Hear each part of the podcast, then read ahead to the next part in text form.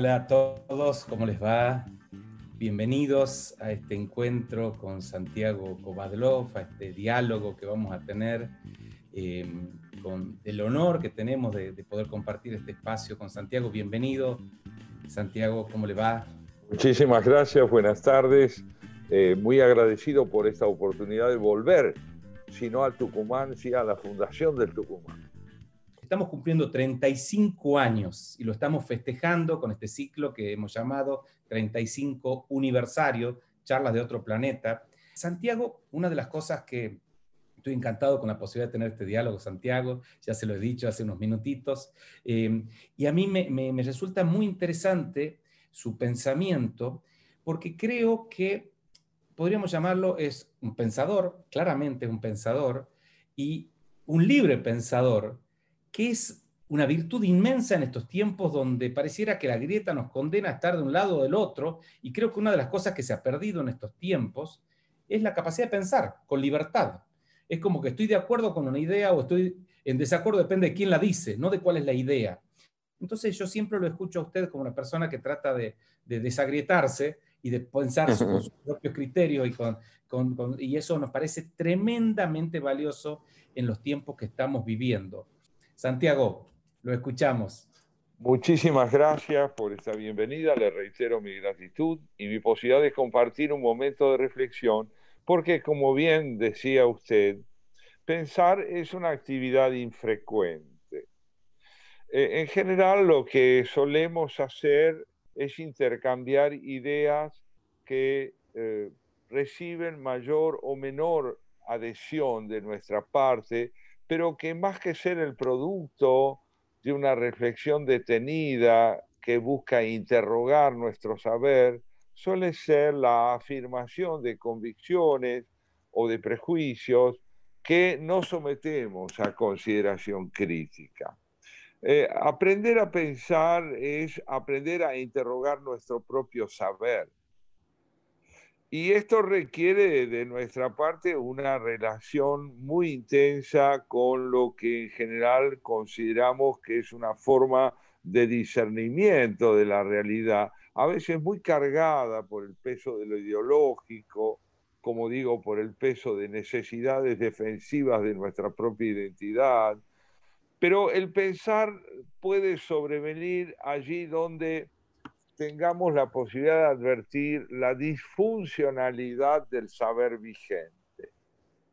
La Argentina es un país que nos brinda esa oportunidad. Que no la cultivemos demasiado no quiere decir que ella no insista en brindarnos la oportunidad de ponernos a pensar. ¿Y por qué lo digo? Porque es un país monótono en el sentido musical del término.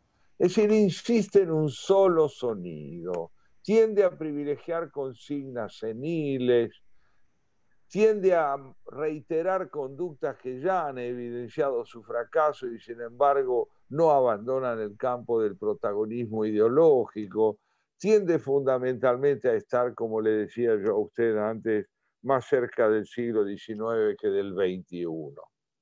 Somos un país en ese sentido retrasado retrasado respecto de la posibilidad y de la aptitud para renovar su repertorio problemático. ¿Por qué Argentina es un país inactual en el orden problemático? Porque arrastra y resuelto problemas del siglo XIX. El federalismo, por ejemplo, está irresuelto. La integración regional, el NOA, en el caso de ustedes, irresuelto porque tenemos todavía una fuerte propensión a no terminar de transitar del autoritarismo a la democracia, porque seguimos concibiendo a la ley como lo que debe estar sometido al poder y no al poder a la ley. Porque tenemos un concepto del desarrollo económico que está esencialmente vinculado a un proyecto corporativo y no a un proyecto de unidad nacional porque fundamentalmente asociamos la riqueza a la acumulación de bienes no nacidos de la producción, sino fundamentalmente de políticas financiero-económicas que impiden que Argentina ingrese al campo de la economía del conocimiento, en el plano tecnológico. Y porque realmente y en última instancia seguimos siendo un conglomerado y no una república. Bueno, frente a esta inactualidad, queda claro que los 35 años que ustedes están celebrando son 35 años de un esfuerzo orientado a generar una renovación problemática en Tucumán, pero fundamentalmente en la Argentina. ¿Por qué? Porque nos lleva al concepto de educación, al concepto de innovación y al apoyo a los microemprendedores, que fundamentalmente son los que integran la gran clase media argentina y, que, y es la que da sustento laboral al país. Entonces, este empeño de ganar contemporaneidad justifica plenamente que ustedes puedan llamarse una fundación innovadora, porque están buscando problemas nuevos para encontrar luego soluciones nuevas, que no pueden estar disociadas de la política, pero en la medida en que se proponen vincularse a la educación y a la innovación, tienen una alta incidencia en lo que será la configuración de las dirigencias políticas venideras. Vamos a designar entonces como un proyecto verdaderamente renovador el que responda a la idea de que la e, educarse es aprender a aprender. En primer lugar, educarse es aprender a aprender. Porque no saber aprender significa, básicamente, acatar el saber constituido sin interrogarlo. Sin interrogarlo. Esto nos lleva a la idea de lo que es un buen maestro. Un buen maestro es fundamentalmente aquel que sabe compartir con sus discípulos la emoción de aprender. Es decir, no solo transmite un contenido constituido, previamente establecido, sino que sabe cómo incorporar al que aprende a la ponderación, a la evaluación y a la caracterización del saber puesto en juego por el maestro. Y porque fundamentalmente un maestro sabe valorar las interrogaciones que le plantea en relación a lo que él transmite aquel que recibe su transmisión. Entonces, esta interdependencia genera convivencia una alta calidad de convivencia. Una calidad de convivencia que tiene que ver con la solidaridad intelectual y afectiva entre quienes están llamados a convivir. Esto supone un concepto nuevo de civismo. No podemos vivir sin especialistas en el mundo de hoy, pero hay de nosotros y todo depende de la especialización. Porque la especialización es un saber fragmentario utilísimo en el marco de un proyecto de nación, pero absolutamente parcial en cuanto a la índole del conocimiento que brinda. Por lo tanto, no podemos vivir sin tecnología, pero tampoco podemos vivir dentro del modelo de la parcialidad tecnológica sin que haya un concepto de civismo que nos permita entender al servicio de qué concepto de hombre y mujer está puesto el conocimiento los desafíos que nos formula la realidad revisten siempre mayor complejidad que aquellos que encara la especialización. Entonces, capacitemos a nuestra gente para que avance en el orden tecnológico, pero fundamentalmente para que sean ciudadanos capacitados y no solo tecnócratas. Uno de los dilemas contemporáneos fundamentales a los que la Argentina todavía es ajena porque su estructura política sigue siendo primitiva, es la de los dilemas que plantea el conocimiento digital y la tecnología de punta. No hagamos del perfeccionamiento tecnológico la instancia última del conocimiento, sino de la calidad de la información que ponemos en juego. Y en un país como el nuestro, esa calidad tiene que ver con la posibilidad de entender que necesitamos vivir dentro de la ley, el reconocimiento de la legalidad para inscribir dentro del cumplimiento de la legalidad todos los desarrollos posibles. ¿Qué es cumplir con la ley? Cumplir con la ley significa hacerle lugar al otro. Entender que si monopolizamos el derecho, estamos esclavizando a quien no se somete al nuestro. Hacer lo posible para que los consensos preponderen sobre la palabra monológica, sobre la palabra autoritaria, sobre la palabra unilateral. Todo esto genera condiciones de convivencia que infunden sentido ético a la acción intelectual y a la acción productiva. Sentido ético. Sin sentido ético, la absoluta incoherencia moral que gobierna la producción hace con que la pobreza, como ocurre hoy en la Argentina, y ustedes allá en el norte lo saben también, sea cada vez mayor. Y lo que es peor todavía, la rentabilidad política de la pobreza.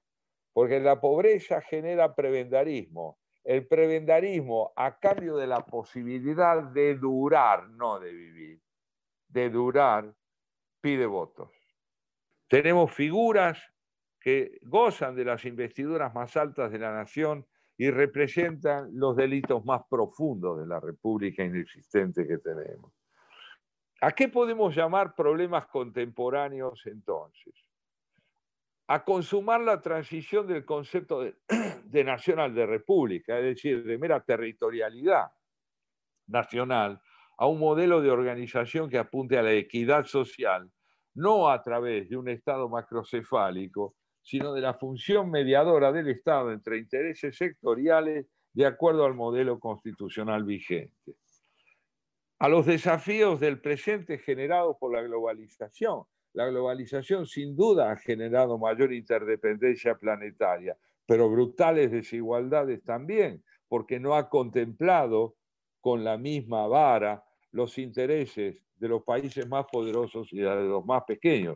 Y aún dentro de los poderosos, la manera en que el desarrollo global afecta a las industrias nacionales como para que ocurran fenómenos tales como que Trump termine siendo elegido por un sector importantísimo de un país que ha visto su propia aptitud productiva secundarizada y marginada. Otro cambio, otro tema fundamental es el cambio climático el cambio climático que debe llevarnos a reflexionar sobre la relación del hombre con la naturaleza en términos productivos y a entender que debemos concebir a la naturaleza no solo como objeto de dominio, sino como interlocutora del hombre para que ella siga produciendo lo que necesitamos, pero al ser considerada como una realidad viviente, contemplemos sus propias necesidades que finalmente son las que permiten que el hombre encuentre un lugar en la Tierra. Hoy en día corremos el riesgo de ser desplazados por el calentamiento global de la posibilidad de vivir dentro del planeta.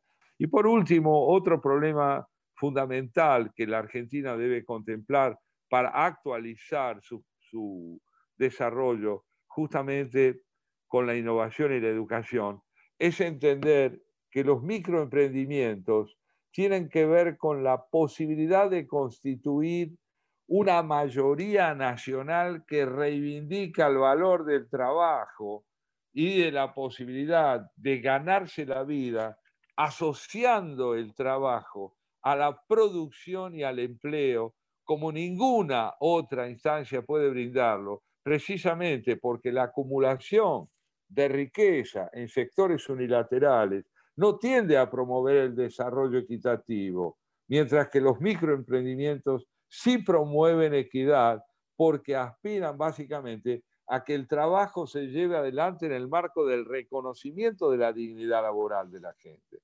Entonces, ni un Estado que especule con la pobreza, ni una acumulación unilateral de riqueza que permita que esa riqueza no circule como un bien común y como una posibilidad de ser compartida. Un país que no se ha modernizado arrastra, como les decía, y resuelto los problemas del pasado. Somos potencialmente contemporáneos del siglo XXI. En realidad no lo somos. Y habrá que preguntarse de una buena vez por qué.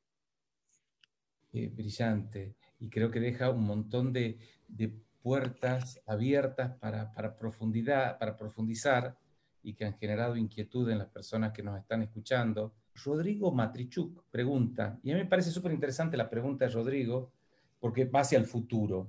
¿Cómo cree usted que deberíamos hacer para convertirnos en una verdadera república democrática? Es decir, está claro el diagnóstico de que hoy este, no somos una república, no estamos funcionando como tal, pero ¿qué deberíamos hacer para convertirnos? Bueno, en fundamentalmente entender si seguimos el camino de la ley y el planteo que nos hace la palabra constitucional, que es imprescindible derrotar al populismo en el marco de las instituciones de la nación. Es necesario alcanzar las elecciones del 21 con mayoría de intención republicana. Si no logramos eso, y si la Corte Suprema de Justicia no se sostiene con la integridad con que lo hace su presidente Carlos Rosengrant, en la posibilidad de distinguir las palabras de los hechos, la retórica del delito, si no logramos eso, difícilmente tendremos por venir. Lo que podemos llegar a tener en el futuro es pasado. Eh, respecto del populismo, eh, tenemos dos preguntas más una clase Alicia, Alicia Jadrosic, que dice, ¿cómo se vence la ferocidad del populismo que no parece tener ningún tipo de frenos inhibitorios? Y eh, por otro lado, Luisa del, Muso, del Muse perdón, plantea, ¿cómo concientizar a la gente sobre lo malo del populismo para las masas más pobres de la sociedad? La relación entre la independencia de poder, el rol del Poder Judicial y la institucionalidad de la nación. La clave coyuntural de la reestructuración de la nación para que pueda convertirse en república está hoy en manos de la ley. Si la ley no castiga al delito, sobre el cual tiene pruebas absolutamente indiscutibles, y no procede a mandar a la cárcel a quienes han delinquido, como el ex vicepresidente de la Nación, y a quienes los cuadernos de las coimas denuncian como delincuentes que han estafado al Estado y saqueado al país, si la justicia no procede así, estamos perdidos. En consecuencia, necesitamos más y más participación cívica en manifestaciones, en demandas hechas a la oposición, en denuncias colectivas, de todo aquello que implica una transgresión que está comprometiendo ya muy gravemente el porvenir de esa posibilidad republicana. Ahora, Santiago, eh, usted recién acaba de nombrar algunos valores como la república, la ley, la justicia. Son valores que parecieran devaluados, que no preocupan al argentino promedio. Esa es mi impresión, que no tenemos anticuerpos ya cuando se ven violados. Bueno, yo lo matizaría un poco. Yo creo, primeramente, quiero darle la razón en relación a su pregunta, es decir, que tenemos en la Argentina dos configuraciones de la pobreza. Una es la falta de recursos para vivir, para comer, para trabajar, que alcanza ya a casi la mitad de la población del país. La otra es la pobreza cívica, la anemia cívica consiste justamente en este carácter espectral de los valores fundamentales de la Constitución Nacional. Esto afecta no solo a los sectores materialmente empobrecidos, sino aún a aquellos que por falta de educación cívica terminan creyendo que la política es puro oportunismo y desarrollo de intereses totalmente segmentados. Pero, pero, resulta que la oposición hoy tiene el respaldo de un cada vez más amplio sector de la clase media interesada en que la República sea la que rija.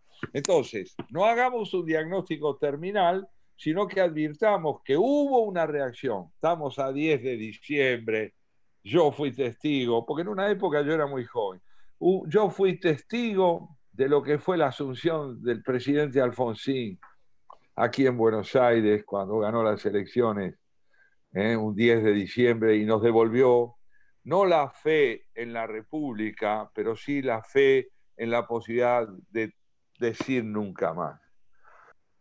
No concibamos la adversidad como la que debe tener la última palabra.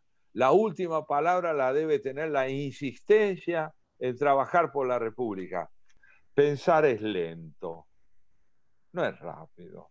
Pensar requiere paciencia, espera, capacidad de contención en la emisión de una idea y no esa pulsión inmediata de salir a opinar con un saber presuntamente ya constituido.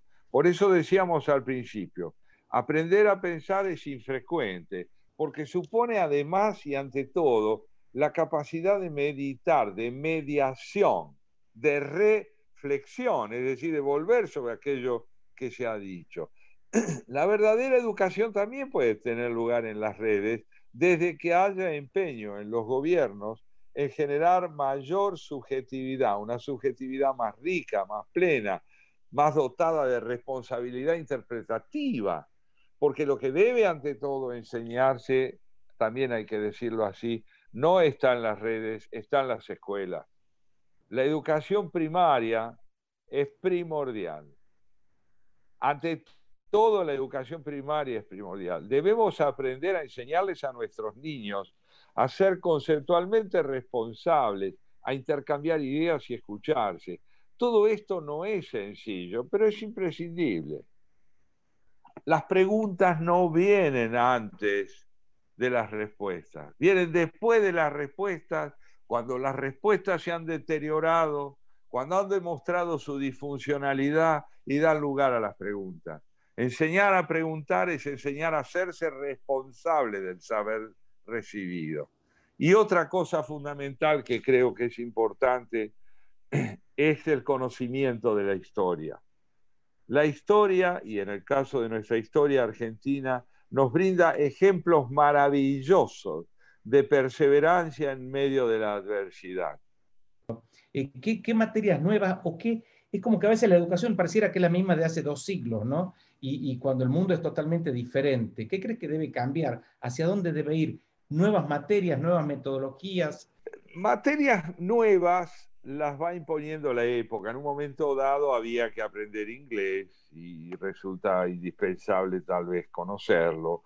Yo creo que es muy importante la calidad de los problemas con que se enseñe cualquier materia, mucho más que la materia que se enseña.